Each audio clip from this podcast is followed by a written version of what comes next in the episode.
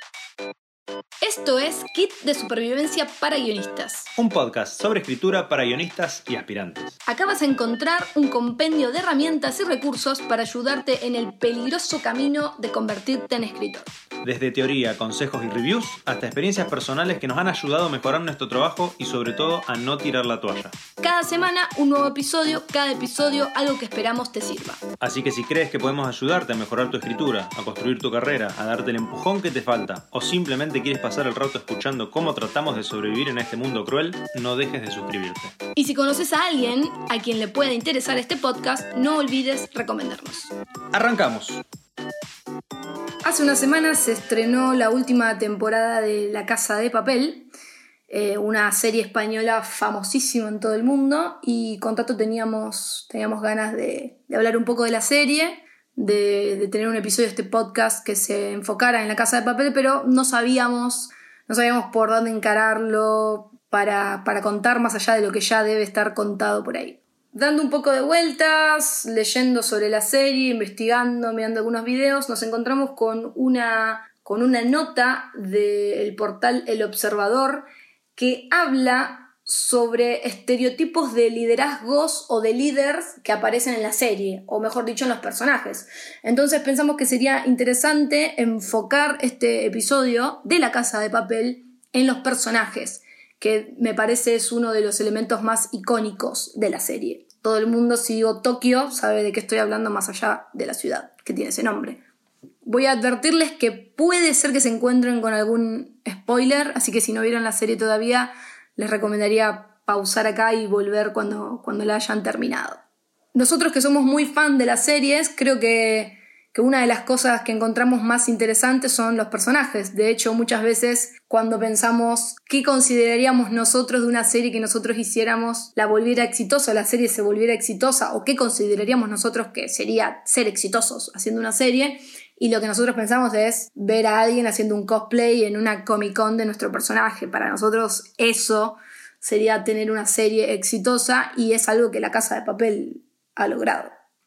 Personalmente, lo que me parece más interesante de la casa de papel justamente son los personajes, al margen de que se podría decir que son clichés o estereotipados, entiéndase estereotipados para mí no negativamente, o sea, son personajes muy marcados, porque después si fuera de esas particularidades es una serie de robos en el banco. No sé si eso solo en el aire es lo suficiente como para que me diga, esta premisa me resulta interesante porque obviamente todos hemos visto películas, al menos, de robos en bancos.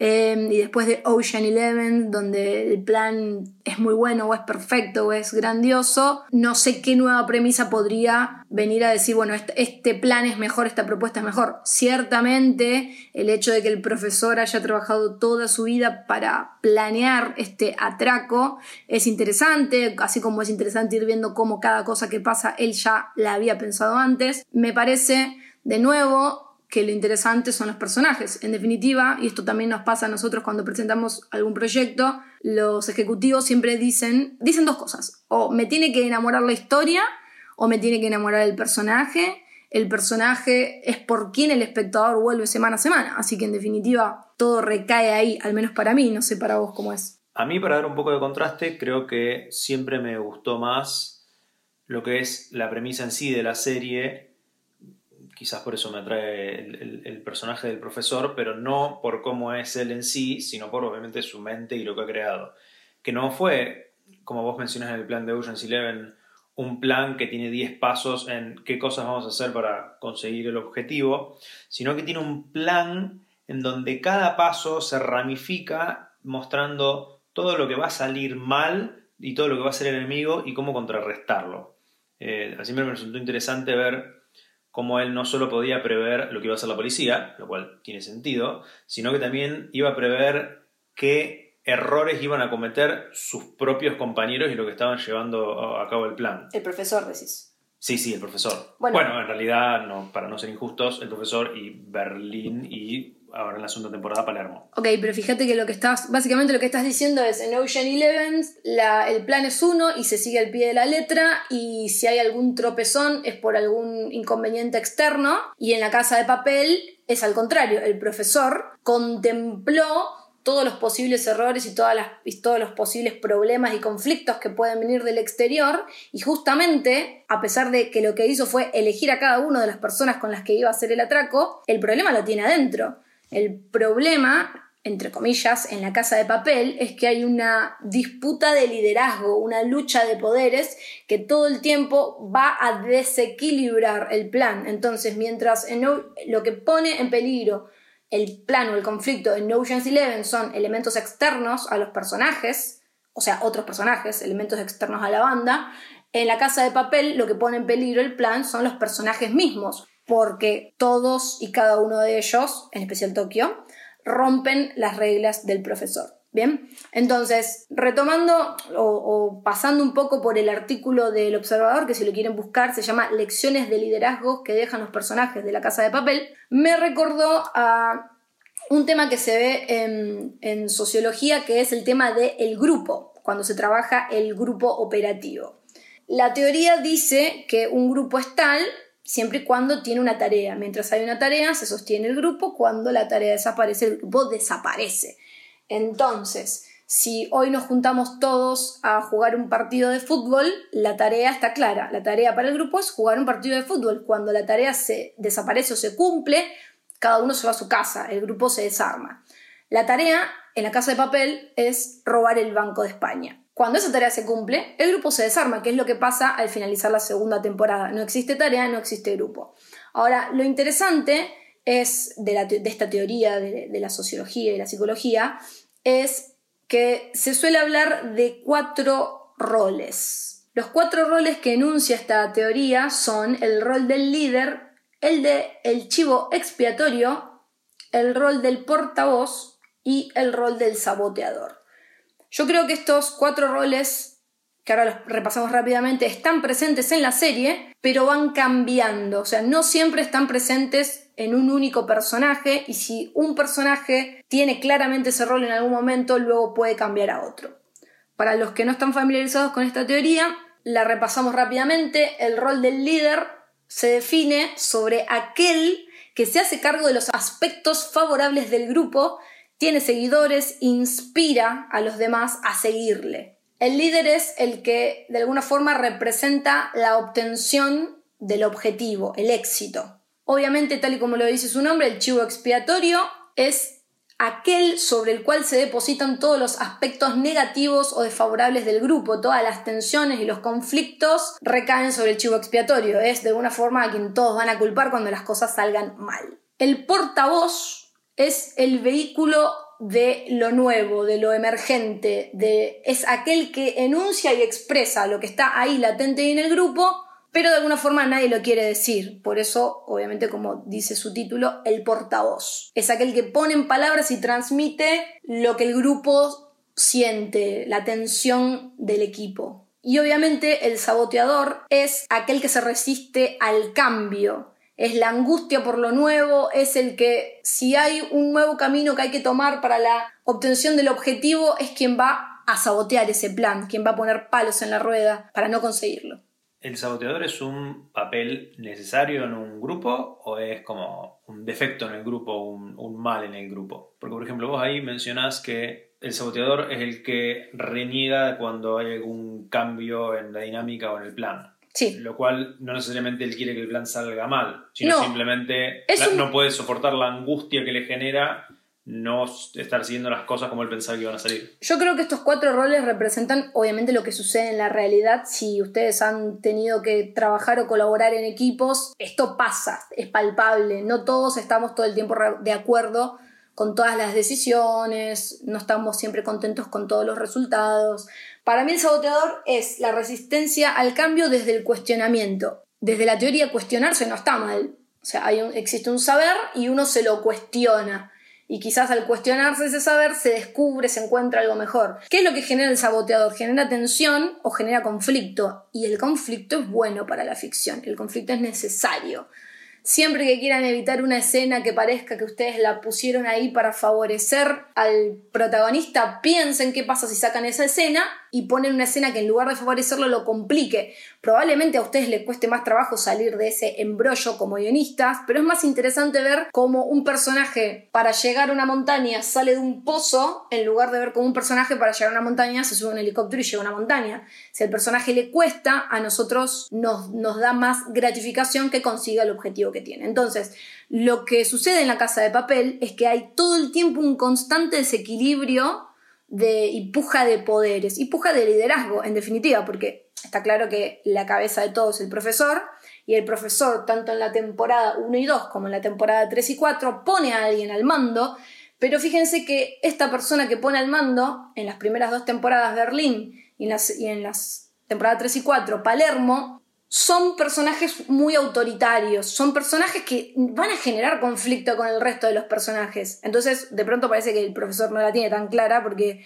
los personajes que elige lo único que hacen es generarle un desbalance interno. De hecho, sin ahondar en qué, pero una de las decisiones que toma Palermo en la última temporada tiene que ver con que él tiene esta teoría de que para recuperar el equilibrio hay que desequilibrar primero. Bien, los que vieron la temporada ya saben de, qué estoy hablando en particular y las consecuencias que esa decisión genera. Eh, y de hecho, por así decirlo, tenía razón. Entonces, todos estos roles son necesarios y es interesante cómo desde la psicología y analizando esto nosotros obtenemos herramientas para la ficción, que es en definitiva lo maravilloso. Como decía antes, estos cuatro roles están en la casa de papel seguro y en más de un personaje y obviamente a medida que avanzan los capítulos y temporadas esto va mutando. Lo que quizás revela un poco cómo vuelven a la serie interesante a los personajes interesantes, porque si vos te pones a pensar, sobre todo en la primera temporada, ¿quién es el antagonista? ¿Quién es el que le lleva la contra al profesor y a su plan? ¿Quién es el que le pone palos en la rueda? ¿La policía? En teoría Raquel y la policía. Pero, ¿es realmente un antagonista si el profesor ya sabía todo lo que iba a hacer? No, claramente lo interesante para mí en todas las temporadas son las cosas que él no puede prever, que insisto, tienen que ver con eh, el, propio conflicto en su equipo. En su propio equipo el que genera los problemas, porque si fuera por la policía, el profesor sabe exactamente cada paso que van a dar y los problemas que le traen, en realidad ya lo tiene resuelto hace meses, así que... Sí, sí, claramente lo predecible es lo que va a suceder afuera. No, no era por algún motivo para el predecible que Tokio, siendo impulsiva como era, iba a romper la primera regla que era no tener relaciones personales. Ahora, volviendo al artículo que inspira este podcast, vamos a hacer un repaso no por todos los personajes, sino por aquellos que merecen la pena eh, ser mencionados en esto que estamos hablando, ¿no? La puja de poder entre los personajes. El profesor. El artículo del observador nos califica al profesor como un líder autocrítico, transformacional y formador.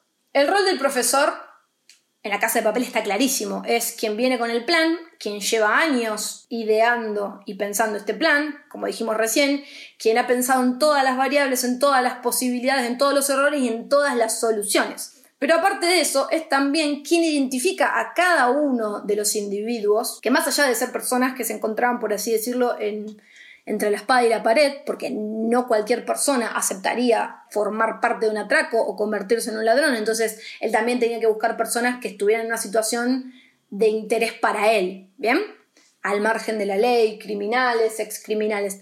Pero al margen de eso es también quien identifica los talentos. Él sabe que necesita una falsificadora, un hacker, él tiene una lista de, talentos y en base a esa lista de talentos y en base a alguna investigación previa, él selecciona y arma el grupo.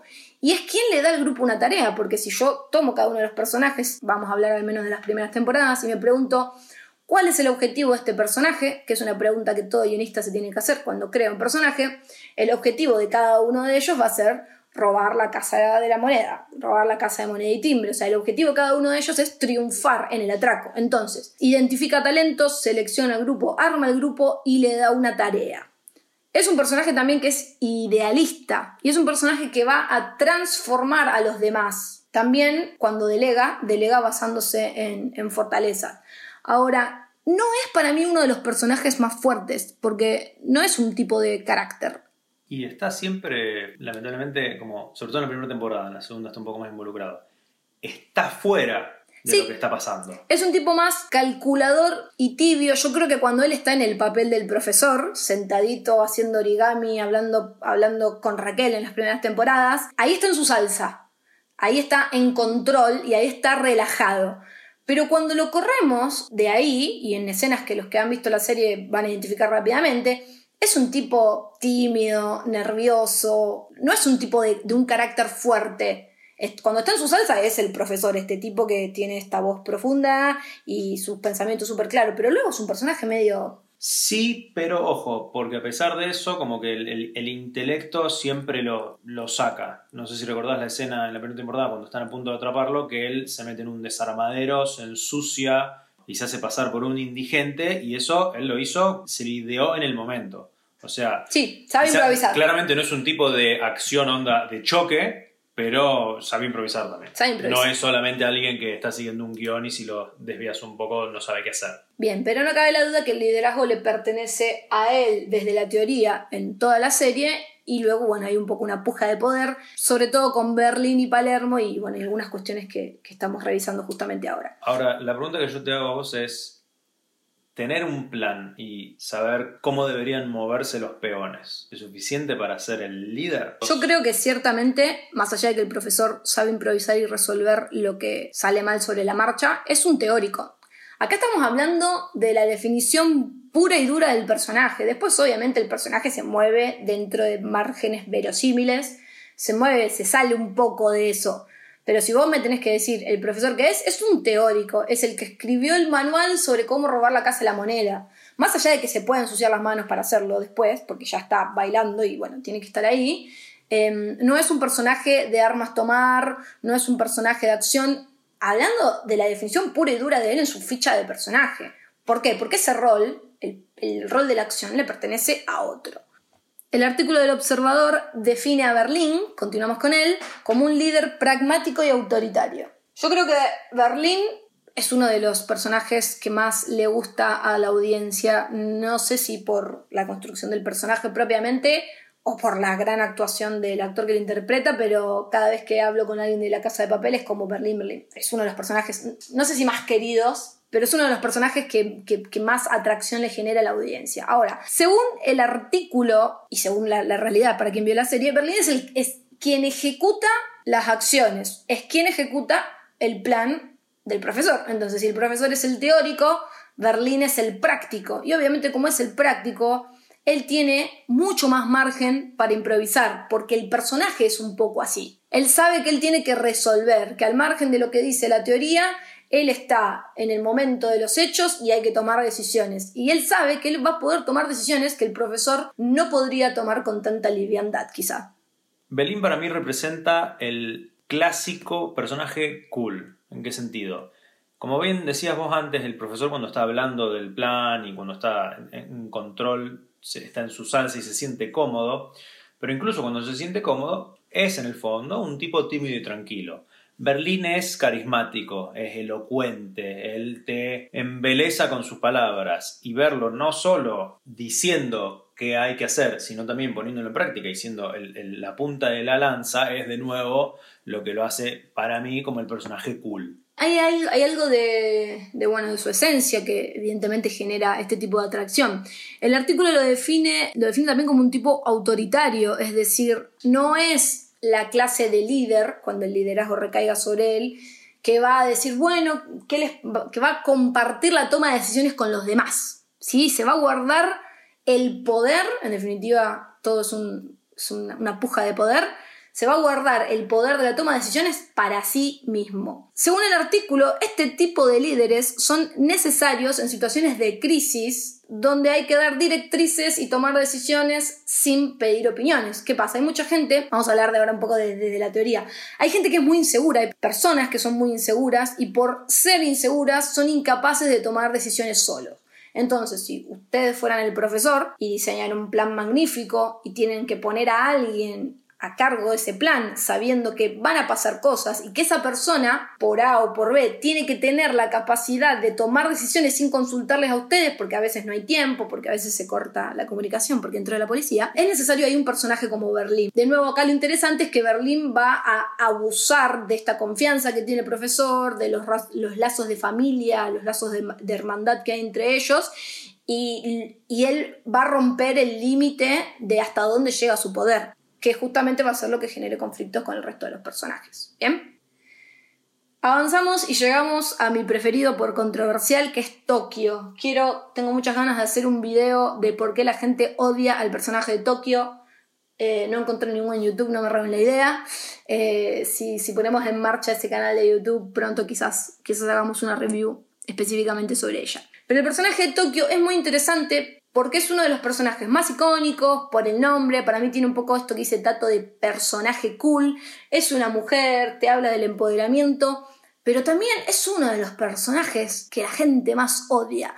O no sé si odia, pero te sacan, ¿no? Logran sacarte de tus cabales un poco, en mi opinión, como pasa con el personaje de Piper Chapman en Orange is the New Black. Es que es la persona que te arruina lo que vos viniste a ver. Vos viniste a ver el plan infalible del profesor y cómo cada ficha cae en su lugar y Tokio pareciera que está haciendo todo lo posible para patear esas fichas. Completamente de acuerdo. Y de hecho, si pasamos al artículo, el observador define el personaje de Tokio como una líder carente de inteligencia emocional. Voy a abrir un paréntesis para decir un par de cosas buenas o positivas de este personaje. Tokio es impredecible, pero es fiel. Es una persona que no traicionaría el equipo, que nosotros no estamos viendo la casa de papel y en algún momento decimos, uy, seguro Tokio se da vuelta y traiciona a todo, porque no, es, no, no está en el ADN del personaje.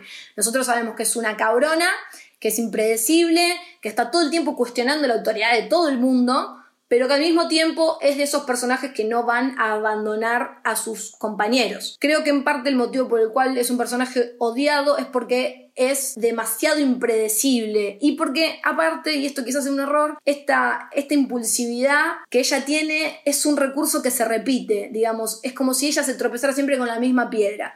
Ella molesta siempre en el mismo lugar. El otro día terminábamos de ver la cuarta temporada y en el último, penúltimo capítulo de la cuarta temporada, de nuevo cuestionando si el profesor está comprometido, si le importa, si no le importa, él porque está afuera, entonces no sabe lo que pasa adentro.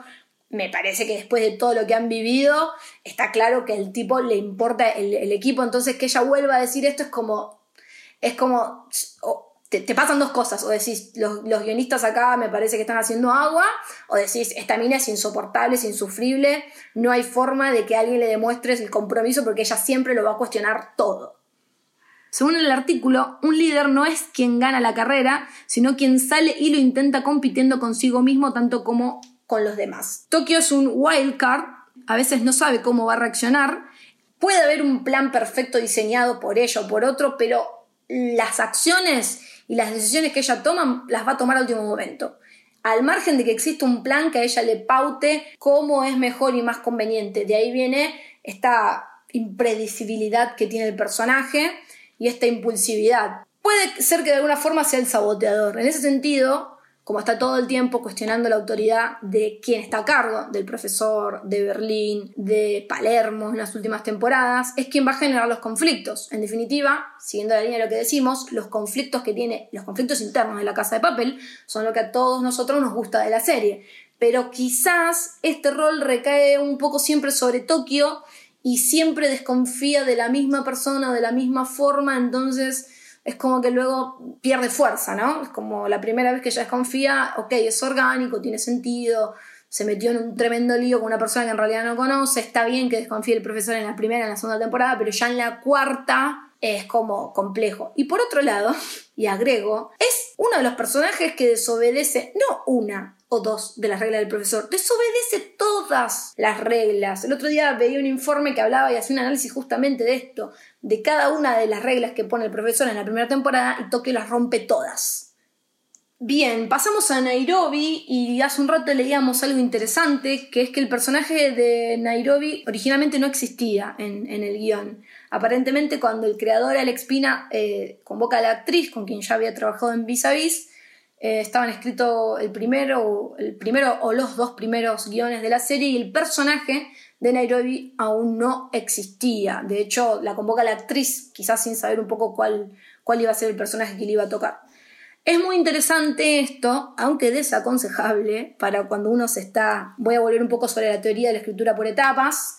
Es mejor estar al principio estructurados en los primeros proyectos que desarrollemos. Sin embargo, les cuento un dato interesante, que es que el guionista y creador de La Casa de Papel, Alex Pina, comenzó a escribir el guion del episodio piloto sin tener ninguno de los pasos de lo que es la escritura por etapas hecho, o al menos de la Biblia. ¿Qué quiere decir? Quizás él tenía en su cabeza la idea o la historia completa y se lanzó directamente a escribir el guion del piloto y a medida que fue avanzando fueron apareciendo los personajes, lo cual nos da la pauta de que él no sabía cuáles personajes o cuántos personajes iban a formar parte de su historia. De hecho, lo interesante a nivel creativo es que el documento de venta que él utiliza para presentar la casa de papel a los broadcasters ejecutivos y productoras.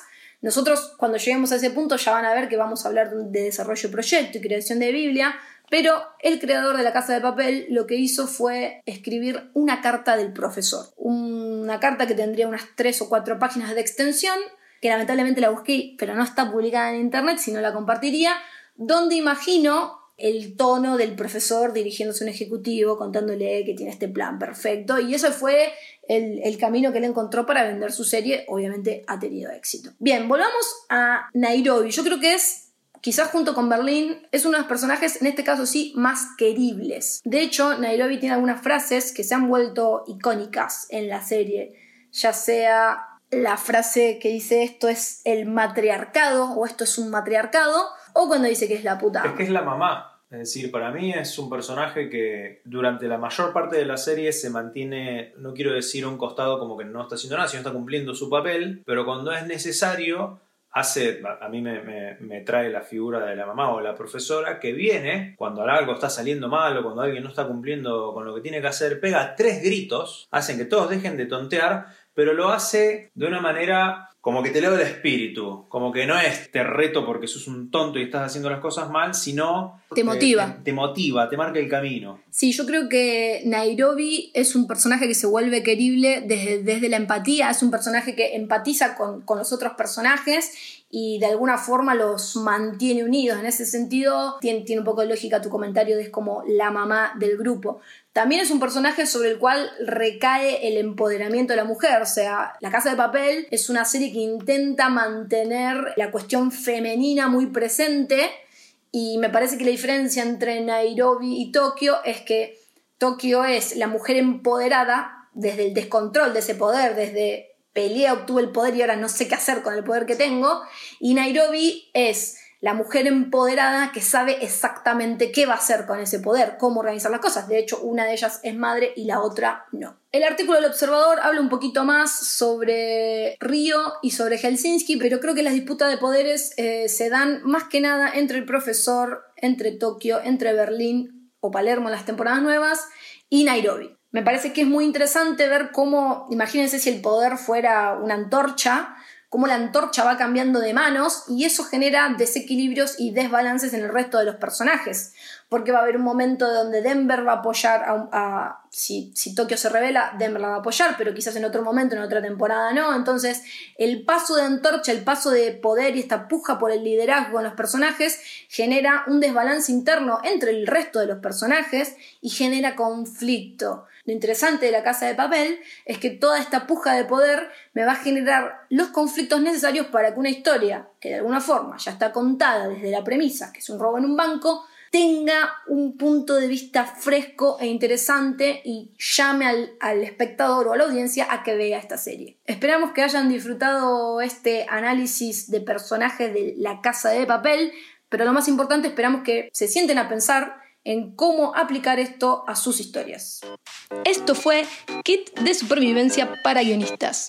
Si te gustó el episodio, suscríbete, recomendanos y sintonizanos nuevamente la próxima semana.